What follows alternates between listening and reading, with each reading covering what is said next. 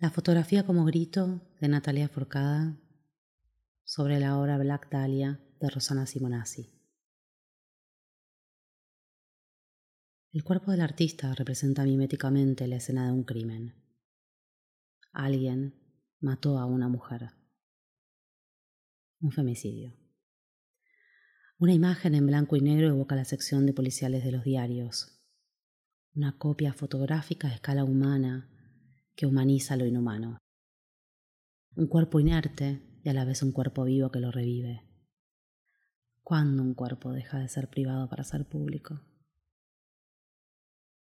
Susana Tenon se preguntaba, ¿por qué grita esa mujer en su famoso poema homónimo? Desnuda y tirada en el pasto, la ropa arrancada, un tendido de luz, casas o fábricas a lo lejos. Quizás alguien que vivía o trabajaba ahí la encontró. ¿O será que ella vivía en alguna de esas casas? ¿O ajena a ese espacio la llevaron ahí para matarla? Pero no, no está muerta. Está viva en un cuerpo que no es el suyo está presente en ese registro de significado donde su muerte no es real, pero a la vez es cierta. ¿Cómo se expone el cuerpo de la muerte? ¿Cómo se revive un momento ajeno? ¿Cómo se representa la muerte?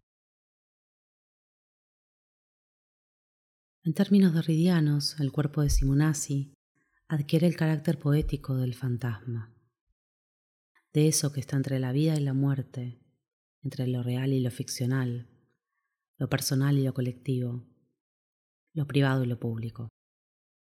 Hablar del fantasma, al fantasma, con el fantasma, es un acto de justicia. En esta línea, el complejo de la momia de André Bazin adquiere un doble juego. Por un lado, se eterniza el cuerpo del artista, y por el otro se eterniza el cuerpo de la víctima.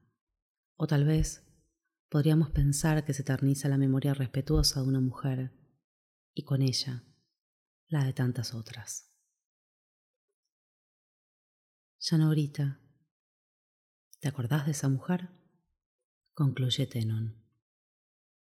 Nada más real que una ficción.